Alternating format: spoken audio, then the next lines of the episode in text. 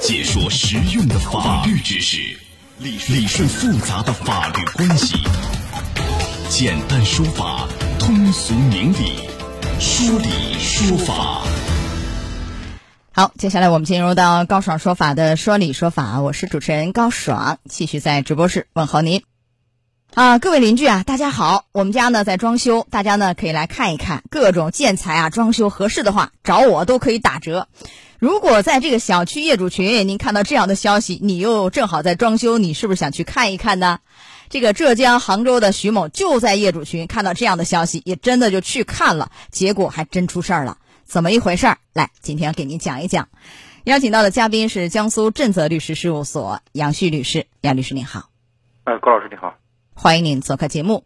好，我们首先来听一听到底是怎么一回事儿。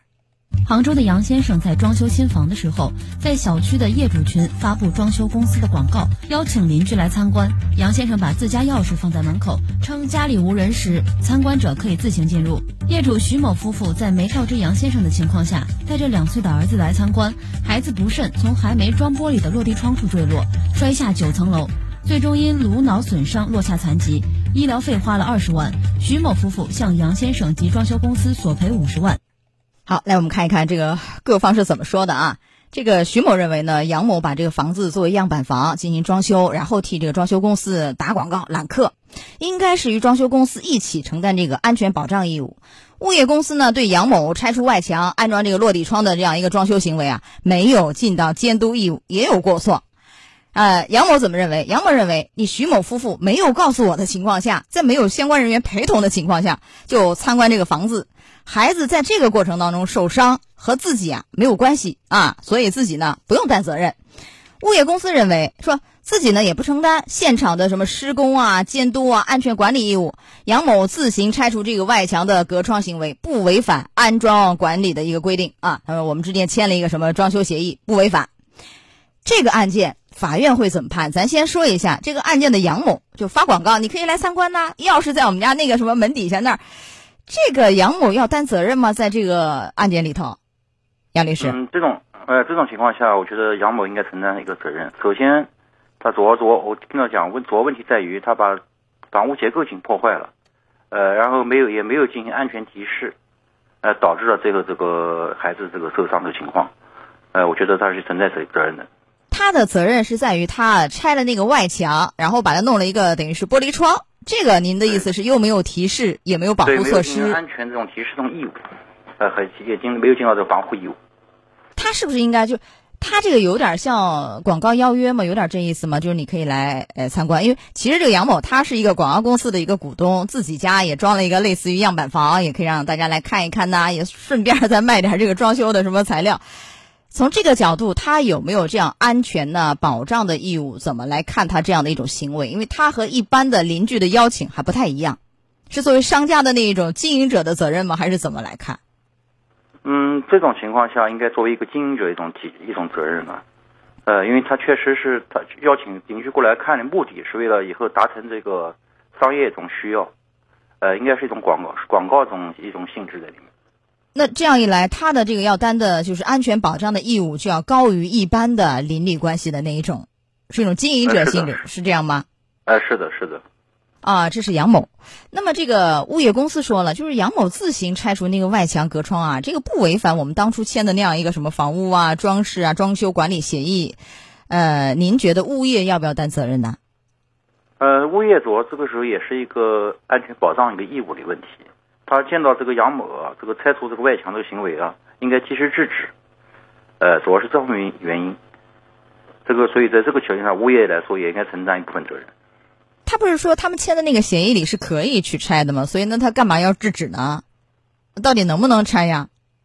关键这时候，这个这个外墙拆是首先是允不允许啊？如果他是本身是不允许的情况下，他要允许他拆，这种情况下，这个物业肯定是有责责任的。而且拆除外墙之后，这个呃，确实也没有及时的这个把这个窗户啊什么东西叫他及时做个安全保障。这时候我觉得他也有相应的提醒义务。就是他这个外墙按照规定能不能拆，还是比如说法律有明确规定，还是说按照物业和杨某签的这样一个协议？因为这个协议似乎是可以这样去拆的啊。那这个到底是按照哪一个来？按照国家法律规定，国家法律规定，这外墙如果打个比方是承重墙，或者是有呃呃安全啊、保障啊，还有防火啊这些需求、保温需求的话，原则上是不允许拆随便拆除的。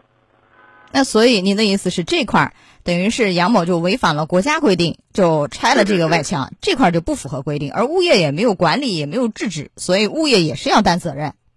是的，是的。啊，那在这个案件里，徐某夫妇作为孩子的监护人，这个是应该是没有监护到位吧？孩子只有两岁，那么小。这种情况下，这个他监护责任也是比较大的。呃，因为这个对于小孩来说，你到一个陌生地方去参观。而且是一个高楼上面，你肯定要把小孩及时及时带好。他不是在家里面嘛，不，嗯，毕竟是一个不太熟悉的环境中，呃，他肯定有这个自身这个义务，对于他的监护人，所以这个义务。这个徐某当初是起诉了啊，他包括几个主体，一个是杨某和杨某所在的装修公司，还有这个物业啊几方面。装修公司要不要担责任呢？这个装修公司在这个里头有过错吗？要赔偿吗？装修公司在这是否明知的问题，换句话说，他跟杨某之间有没有这种合同关系，这是关键问题。如果他一个杨某之间，他也要求杨某，比如就是做一个样板房，你们可以来参观，呃，有这个目的性很明确的话，我觉得装修公司有一定责任。但如果装修公司跟杨某之间没有这方面的协议的话，装修公司对此是没有直接责任的。啊，因为杨某是这个股东，如果个人行为的话，这个装修公司就不用担责任。对对，关键是担职务行为还是这种还是这种个人行为？好，现在你看，现在几个主体这个责任比例是怎么分啊？这个摊的这个赔偿的数额是多少？一个是杨某，一个是物业公司，这是肯定是要担责任。还有很大一块是这孩子的爸妈徐某夫妇，这几方责任比例是怎么摊呢？嗯，这种情况下，呃，就法院来说，肯定要根据案件的事实情况，然后结合现场，肯定要现场进行勘查，然后具体做个判断。这是法律上来说，这一个自由裁量权的一个问题。呃，我们作为外局外人的话，可能只能是就目前的情况来说，我们只能认为这个徐某这个夫妇是应该主要责任，然后杨某可能有次要责任，然后物业公司也有补充的一种赔偿责任，还要看法院看现场情况去判定。徐某夫妇是主要责任，杨某是次要责任，物业是补充。那如果按照这个比例，一般来说在法律上是怎么分摊这个比例？三七开、四六开、二八开、一九开，怎么去体现这个主和次和补充的概念？范围一般有多大？一般的主次来说，一般我们讲强调主次是三七开比较多一点，但是还要看具体一个不讲嘛，要看具体现场的情况，呃，包括这个，呃。当时各自法庭这种陈述以及证据来证明，由法院最后做出一个这个自由裁量。对，打官司打的就证据，各方举证。所以这个案件呢，法院是判杨某承担百分之十的一个赔偿责任，物业公司承担百分之五，徐某夫妇自行承担其余的损失，也就百分之八十五。这个比例您点评一下，您觉得符合规定吗？有点有点超乎人们的意外吗？啊？嗯。明确讲这个事情，我觉得有点超过意外，也不讲嘛。原因可能在于一个现场的情况，还有证据举证的一些情况，可能决定了这个法官这个自由裁量。所以后来这个徐某夫妇不服，又上诉到中院，中院审理以后是维持原判。所以我们也提示一下，就是说这个悲剧的发生是各方的过错交汇而成的，也提醒各自啊，履行好自己的职责和义务，避免类似悲剧的发生。好，再次也非常感谢杨旭律师做客节目，杨律师再见，高老师再见。高爽说法节目收听时间：首播 FM 九十三点七，江苏新闻广播十五点十分到十六点；复播 AM 七零二，江苏新闻综合广播二十二点三十到二十三点。想咨询法律问题和主持人高爽互动，请下载大蓝鲸 APP 到高爽的朋友圈。节目微信公众号“高爽说法”。网络收听方式：江苏广播网三 w 点 vojs 点 cn。智能手机下载大蓝鲸 APP 或蜻蜓、喜马拉雅等，搜索“高爽说法”，可随时收听。